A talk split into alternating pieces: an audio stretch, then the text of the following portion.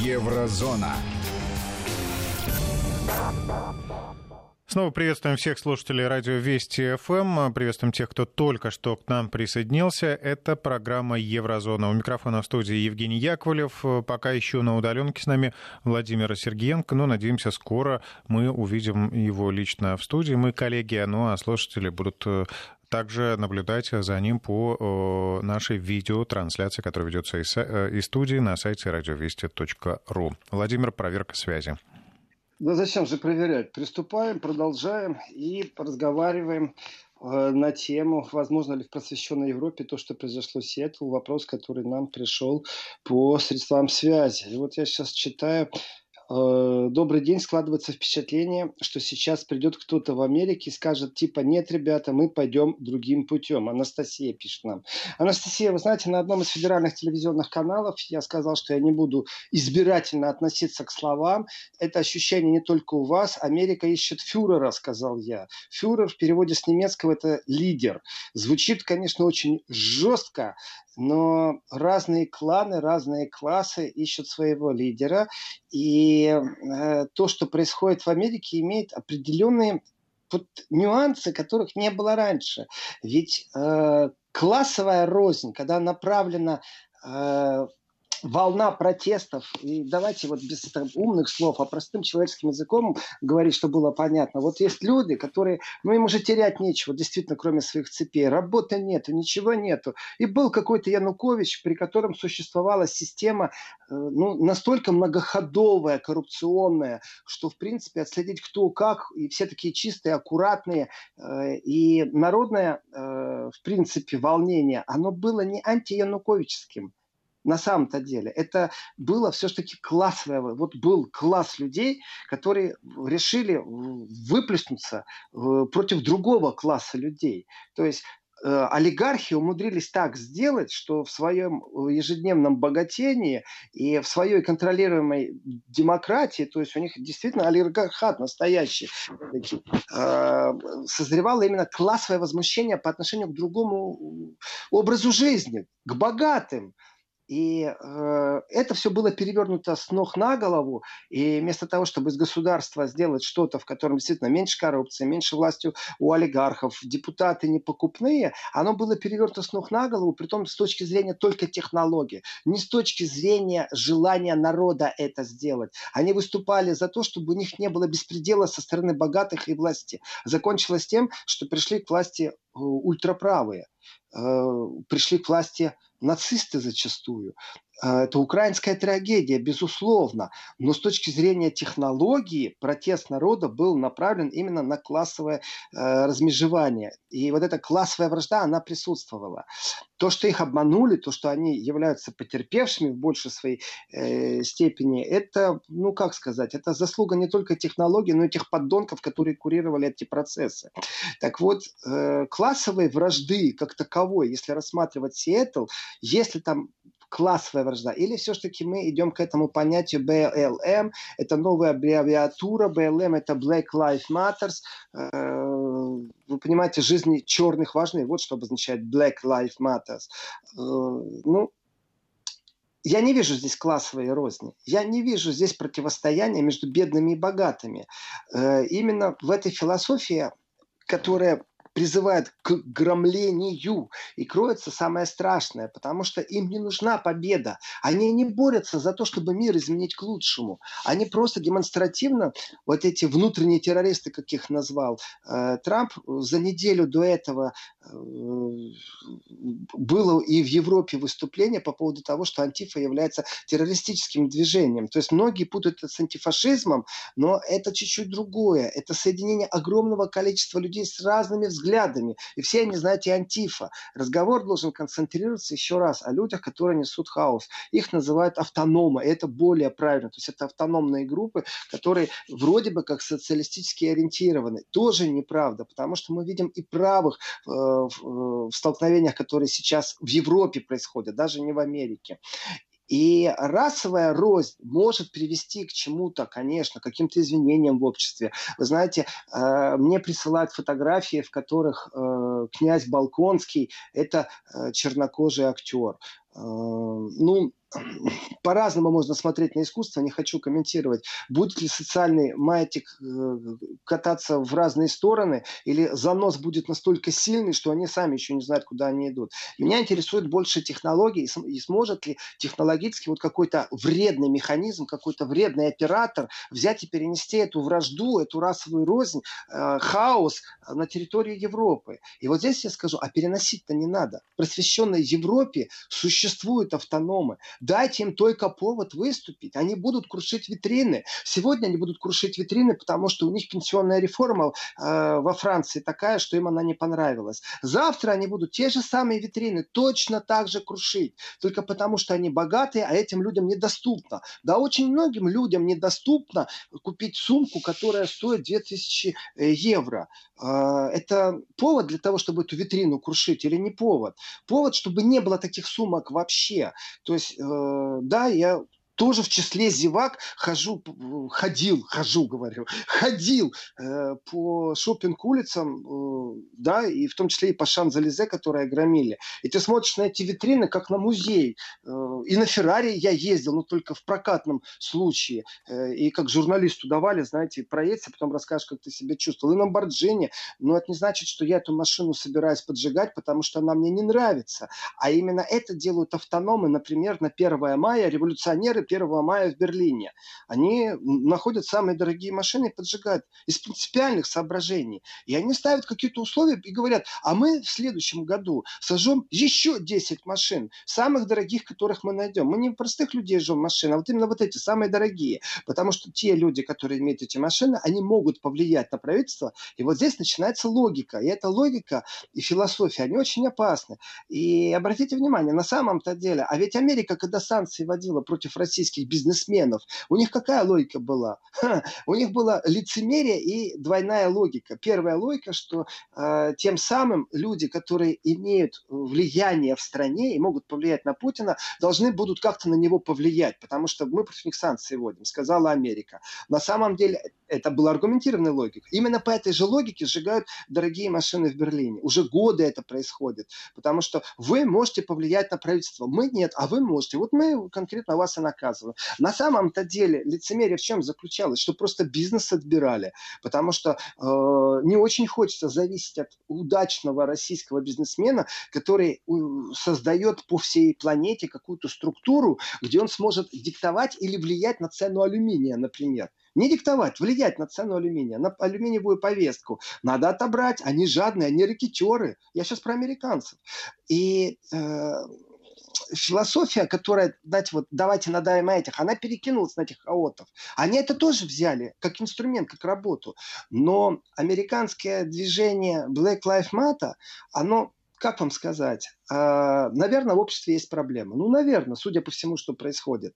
Но это проблема социального порядка или расового порядка э, не имеет ничего общего с изменением структуры э, самого государственного строя США. Вот пока что сегодня я не вижу никакой угрозы. Если вдруг после всех этих погромов появятся какие-то дополнительные профсоюзы, появится какая-то третья партия в Конгрессе, о, Господи, в Америке будет не две фракции одной партии, которые изображают из себя, что они демократы. Они просто борются каждый раз за кресло козырное такое, знаете, вот трон, вот за что они борются. Но это не имеет отношения к э, настоящей демократической системе. В Европе намного сильнее присутствует демократия, потому что оппозиционных партий партий побольше. Посмотрите количество партий в Италии, посмотрите количество партий во Франции, в Германии, там, в Польше той же, э, то, конечно, они еще могут Америку получить э, в этом отношении. Появится ли третья партия, которая будет всех устраивать, у которой не будет власти, у которой силы не будет, э, которая будет либерально-буржуазной, ни в коем случае не социалистическая. И то, что в Сиэтле не является э, попыткой как-то свергнуть строй, перевернуть его и угроза капитализму. Полное отсутствие этой угрозы я не вижу. И то, как искусно демонстрируется, вот я вижу шоу определенное. Я говорю, что есть кулисы, есть декорации, все элементы, и каждый использует это шоу в своих интересах можно четко говорить о Трампе, но это не программа э, э Америка-зона, это все-таки еврозона. Э, и во всех этих механизмах, во всех этих технологиях, те, кто рвут народ и пробуют как-то привлечь к себе электорат в будущем, я понимаю, что в Европе это немного по-другому. И когда читаешь сводки, что начинаются протесты, БЛМ протесты, то есть это все-таки, э, давайте, угнетены ли чернокожие э, в Германии? Да бред сивой кобылы. Ну просто бред. Э, в Париже или в Лондоне существует ли там такая большая проблема. И э, я говорил, что глядя на то, как включаются технологии, в том числе и правительственные, можно э, предполагать, как будут развиваться события. То есть вначале, когда народ в едином прорыве, объединены все, левые, правые, черные, зеленые, оранжевые, какие хотите, люди с политическими взглядами, люди, которым глубоко по барабану на эту политику, объединяются в едином протесте, это страшно становится. Плюс начинает все крушить на своем пути. Это революционная ситуация. Что по технологически можно включить против? Противовес. Противовес нужно какой-то яд запустить в этих протестующих, чтобы они стали между собой э, противостоять. Что в политике э, и таким третейским сутем или гарантом э, спокойствия граждан выступать. Э, что в политике, что на улице. Правила одни и те же получаются. И когда там тысячи людей собираются где-то в центре Лондона, э, и как бы там власти власти не говорили, что не надо собираться, у нас запрещены массовые демонстрации все еще. Начинается столкновение с полицейскими. В Париже применяют слезоточивый газ. У нас это, вот, это вчерашние события. И все они вроде бы как связаны с Америкой. Я говорю, что нет, они не связаны с Америкой. Они связаны с тем, что вот эта философия хаоса, она уже давным-давно в Европе существовала.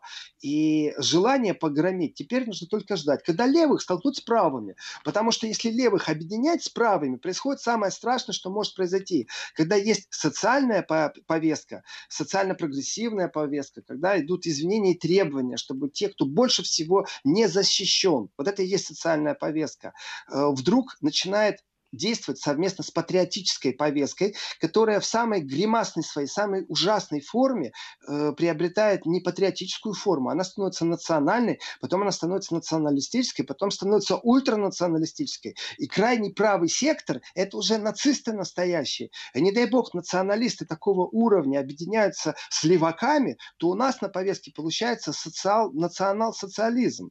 Вот что у нас получается, если левых с правым стал вместе объединить. Это примерно 20% электората практически в любой европейской стране. 10% как правило у них э, правые, 10% как правило у них левые. Тогда это опасность уже и строю, и демократии, и чему хотите. Поэтому в интересах власти, и это мое глубокое убеждение, столкнуть левых с правыми. И полиция должна, и государство должно стоять посередине. Тогда и э, вот это все желание бунтовать, вся их майданутость, она будет направлена уже не против власти, а друг против друга.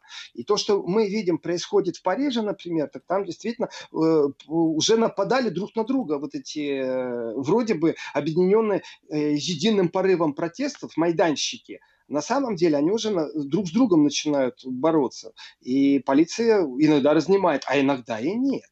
И вы знаете, 15 тысяч человек вдруг в Париже, давайте тоже рассуждать вот вчера еще их интересовала пенсионная реформа и Макрон – а сегодня их интересует э, расовая рознь, и как будто это пришло из США, они теперь борются за свои права под э, флагом того, что черные тоже люди или что? Ну что за бред? Вчера бастовали, позавчера, только у них повестки меняются.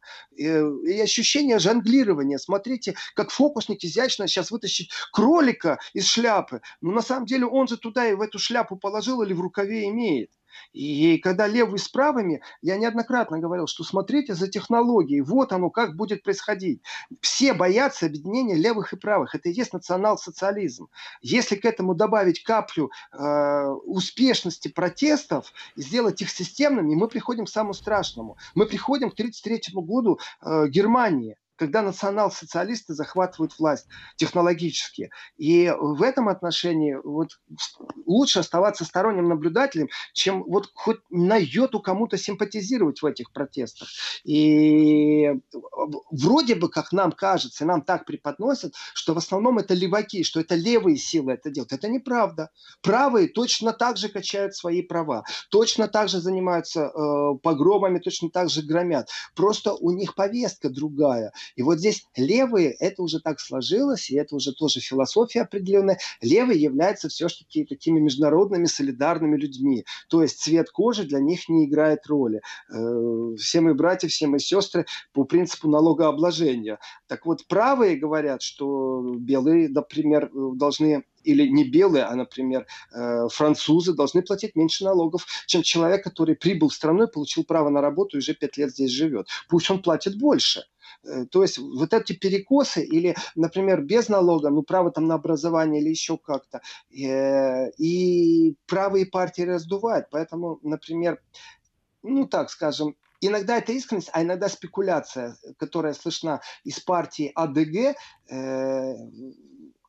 чем она отличается от э, искренности и спекуляции от левых? Ну, то есть правая от левых, чем альтернатива э, отличается от э, социалистически направленных партий? Да очень просто. Те хотят детских садов, эти же тоже хотят детских садов. Но они добавляют, в нашем детском саду должны вот, говорить на немецком, и, и преподавательский состав должен быть немецкоговорящий, а не иметь гражданство Германии и говорить еле-еле по-немецки. У нас заканчивается тем, что в школе на перерыве уже немецкого языка вообще не слышно. Слышен польский, русский, турецкий, какой угодно, но только не немецкий. Об этом говорят правые. Но если изначально они говорят о том, что нам нужны новые детсады, то повестка левых и правых будет одинакова. И вот это большая разница в, в хаотизме и в этой анархии, которая сейчас в Европе. Я не поверю никогда, что вчерашние желтые жилеты, которые выходили на протесты, их э, вчера не интересовали проблемы, э, которые сегодня их интересуют. Повестка поменялась. Теперь это Black Lives Matter. Все, BLM, главная повестка. Поэтому беспорядки в центре Лондона, смотришь на это и думаешь, вау, пошла инфекция. Тоже на одном из э, телеканалов я сказал, что э, вы знаете, смотрите внимательно, эта штука заразна.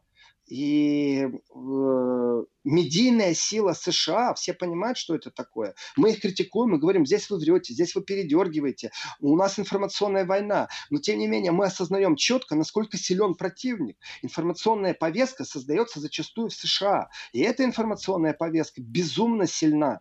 И не потому, что мы о ней говорим, а потому, что она вообще влияет на все. И экспорт определенных движений, философий, вседозволенности – это и есть информационная повестка. И я говорил о том, что это может быть заразно. Вот у нас была пандемия э, в виде вирусов, а теперь у нас вирус другого вида. У нас вирус вседозволенности, у нас вирус анархизма, у нас вирус захвата власти. Вот Америка думала, что она неприкасаема. Ошиблась, конечно. То есть не придумала технологию, как себя обезопасить от этого. Но с большим удовольствием все время же экспортировала, контролировала. И сейчас при столкновениях в Лондоне и в столкновениях в Париже у нас что э, по технологии? Конечно, вроде бы э, все одинаково, вроде бы как.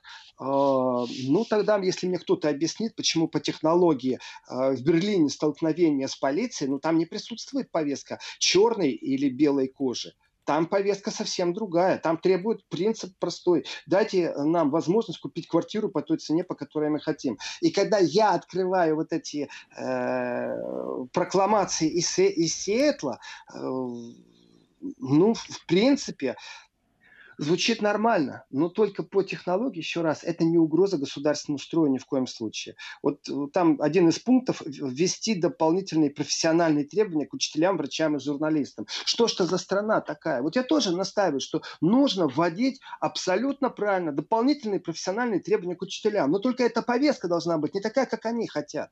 Потому что они хотят, чтобы это было настолько либерально-демократно размыто. Вот если, э, уж простите меня за это э, сравнение, если в какой какой-то партии, в каком-то э, в ячейке, в каком-то городе Энкс на территории Германии существует правило, что обязано быть такое-то количество женщин в президиуме. Является это дискриминацией или это борьба с дискриминацией женщин? Или это навязывание все-таки повестки определенной? А если это директорат, совет директоров э, одного из крупнейших производителей в Европе машин, и точно так же приписано, чтобы 30% было женщин, это борьба с дискриминацией или это навязывание повестки? А теперь представьте себе, что после женщин, которые в президиуме, разговор будет идти, что в каждом совете директоров должно присутствовать 30% э, любой другой кожи.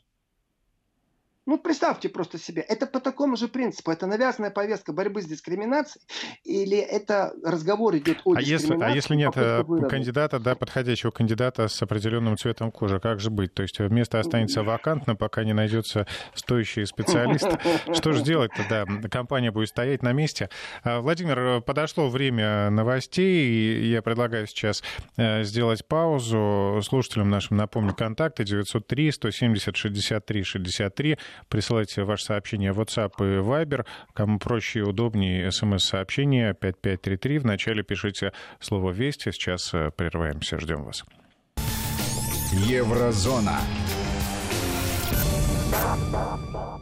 Наконец-то возвращаемся в студию. 18.38 в Москве. Программа «Еврозона». У микрофона Евгений Яковлев. И с нами по-прежнему Владимир Сергеенко. Владимир, возвращаемся. Я зачитаю пару сообщений в принципе, интересная география и размышления. Вадим из Тель-Авива пишет, совершенно понятно, что все американские истории превратить в фарш – это заказ демократического клиента. Э, и спрашивает меня, а кто ответит за Кука? Кто ответит за Кука, я не знаю, конечно. А вот с точки зрения заказа, я на это смотрю по-другому. Если рассматривать ситуацию, связанную с цветными революциями, нам ближе всего и больнее всего аукнулась Украина. Э, ведь не только на Украине попытки цветных революций э, увенчались успехом, переворотом, э, хаосом, смертями. Но представьте себе, что все эти спецоперации заранее спланированы. У них есть куратор, у них есть штаб, у них есть исполнитель. И у них есть большое-большое ведро, а может быть и бочка, где они берут на это финансирование. И каждый раз, когда им что-то нужно, они устраивают спецкурсы подготовки, они обучают лидеров, они обучают мастерству ораторства, они обучают мастерству взаимодействия как военных, они этих э, боевиков подготавливают, платят им деньги. И все это, например, например, какой-то там центр где-то на территории бывшей Югославии при финансировании какого-то непонятного э, то ли олигарха, то ли структуры, которая близка к чему-то. И мы не знаем, это спецслужба США или это все-таки Сорос. Мы только знаем, что такой лагерь был и подготавливали людей, которые профессионально занимались переворотом на Украине. Но и не только на Украине их же готовили. А что, в Беларуси не готовили Майдан в свое время? Так вот, а теперь представьте себе, что такая же спецслужба из того же самого места или тот же самый олигарх будет финансировать точно так же подготовительный лагерь на территории США. Вот я не могу себе этого представить. Это большая разница. Заранее спланировать, финансировать, подготавливать, разогревать почву, э, настроение разогревать, чтобы это все было, э, знаете, так э, на нервной дрожи, так, чтобы это было с морозом по коже, чтобы кулаки сжимались, скулы сжимались, и ты в своей ненависти шел непонятно еще кому, но кому-то точно нужно что-то доказать. И я не вижу такого глубокого заказчика, то, что Вадим пишет из Тель-Авива по поводу заказ демократов. А, дальше, когда начался хаос, уже каждый действует по-своему в своих интересах. Но я не вижу ни одной спецслужбы, которая бы изначально создала такой глубокий бы штаб, в котором бы действовали боевики и, ну, чтобы не повторяться, чтобы это было системно. Другое дело, что в наше время, может быть, и не нужен такой штаб, и финансирование можно уменьшить.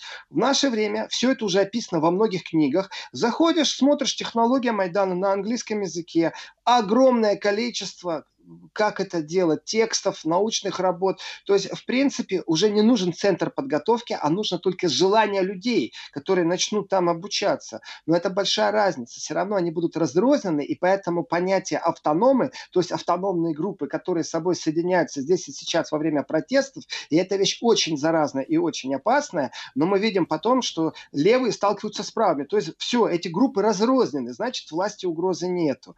И вот здесь внешнее влияние, честно честно скажу, я глубоко против любого центра подготовки вот таких вот демократических преобразований, в кавычках, которые курировали в том числе и Царосята, и Цоросы. Э, и что, Америки не было рядом? Эм, и что, не знала об этом Европа, что существуют такие центры?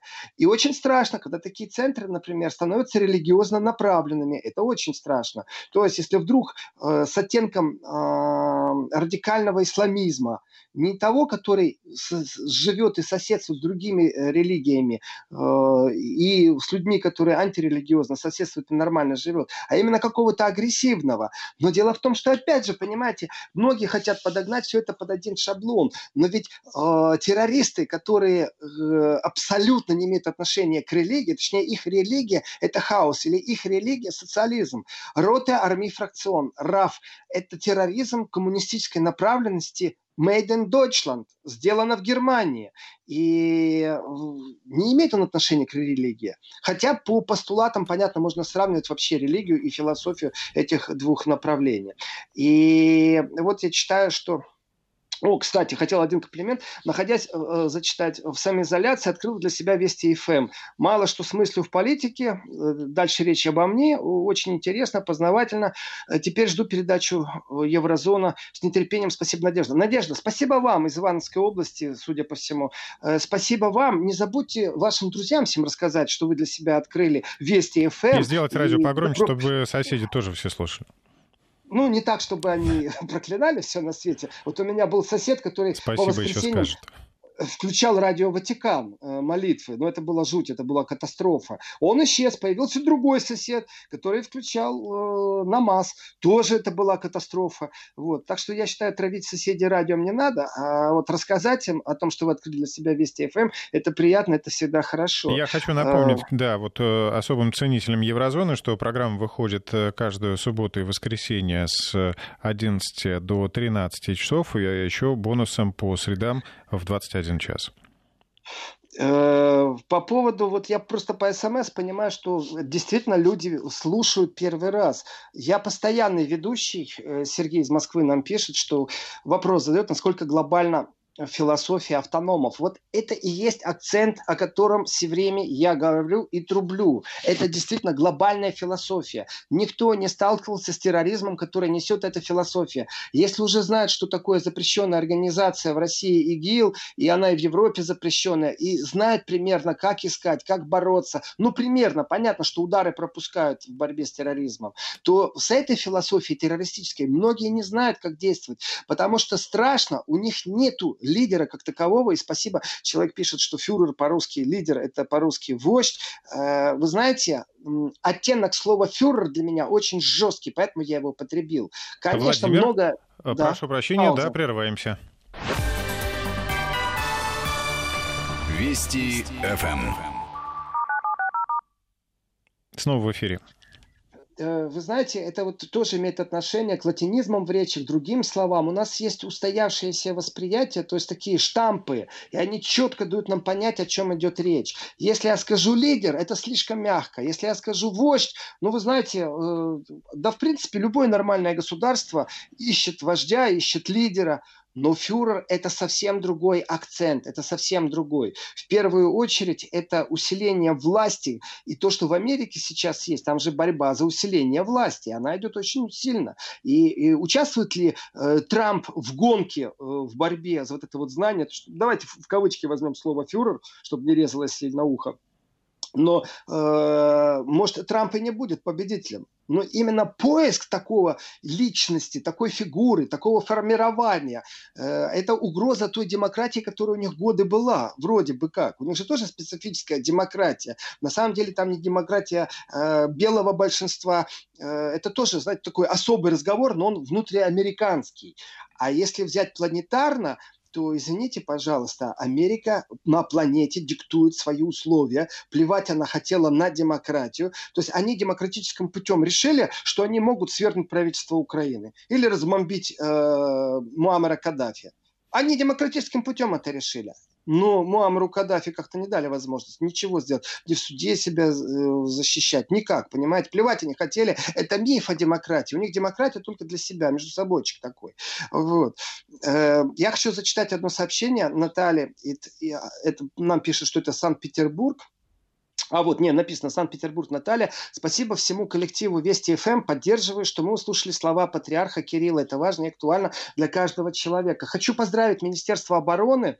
Э, и я слушал тоже вместе с радиослушателями речь Кирилла. Вы знаете, такие слова, ну, сильные слова, что под снарядами неверующих нет. Я считаю, что это правда, которую, может быть, немногие понимают, но это действительно правда. Я поздравляю с открытием храма э, и обязательно обязательно съезжу туда, посмотрю, впечатлюсь этим и э, хочу обратить внимание наших коллег из BBC, которые написали, э, описывая храм, в том числе не забыли сказать, э, что это все-таки территория патриотически-пропагандистического парка, сказали они. Но все-таки, понимаете, вот на русском языке вещают, но все равно какой-то вот деготь они должны влить, понимаете. У нас праздник, у нас красивый, сильный, мощный храм, который несет какую-то философию. Для многих это праздник. Нет же, они должны вот что-то там сказать. Э, нехорошее. Ну их, короче, возвращаюсь к нашей еврозоне. А, а вот. вот, Владимир, хочу вас тоже еще прокомментировать э, э, как раз оценку нашего президента Владимира Путина. Э, глава государства впервые да, прокомментировал волнение в США. А, Владимир Владимирович сказал, что это продолжение ситуации, сложившейся после выборов, когда победил Дональд Трамп. То есть там происходят такие глубинные внутренние кризисы, процессы бурлят. Хотя Трамп победил, очевидно, демократическим способом, проигравшая страна придумывает всякие небылицы только для того, чтобы подвергнуть сомнению его легитимность. А, то бишь, таким образом именно там существуют э, те процессы, э, которые как раз провоцируют э, нынешнюю историю после гибели Джорджа Флойда. Ну, Трамп вообще оголил огромное количество проблем он оголил проблемы с экономикой, а, он оголил проблемы с тем, что э, не всегда, например, баланс торговли справедливый по отношению к США. Он оголил проблему того, что больше не будет Америка себя изображать лидера, в данном случае лидера э, демократии на всей планете, плевать на демократию, Америка first. Э, Трамп вообще умудрился много оголить, и, конечно, с его приходом накал страстей во всех направлениях вырос, и борьба их там и глубинные вопросы. Ну что, у них поднимались вопросы регулярно о том, что у них гетто, и в гетто творится черти что. Там список, посмотреть иногда их банд формирований, количество заключенных в США. Э, действительно, вот Дикий Запад, ну просто он очень богатый Дикий Запад, поэтому они умудрились э, такую, знаете, такую форму существования придумать. Ну, правда, все это за счет других. Вот они действительно, мне кажется, панически боятся понятия социализм и солидарность. Потому что э, если начать э, по всей планете бойкотировать США, э, то их такой образ жизни очень резко изменится. И э, это им всем не нравится. То, что они между собой дерутся так сильно, ну пусть дерутся дальше. Чем они больше... Трамп считает, что чем больше они дерутся, тем они сильнее. И я говорю, чем они больше между собой будут драться, э, глядишь, и забудут про то, что они обязаны везде свой нос засовывать и вмешиваться. Вы знаете, вот опять же пишет нам по поводу Сиэтла, что это маховик легко раскрутить, тяжело остановить. Я с вами полностью согласен. Но так же оно было и в Париже, так же оно и в Лондоне, и когда уже столкновения идут с полицией, когда пошел вход слеточивый газ, водометы, когда булыжники летают, коктейли молотов, останови эту толпу. Но еще раз, я настаиваю, я вижу по поводу глубинных э, там проблем в обществе, они в каждом обществе есть, в американском делали вид, что их нет.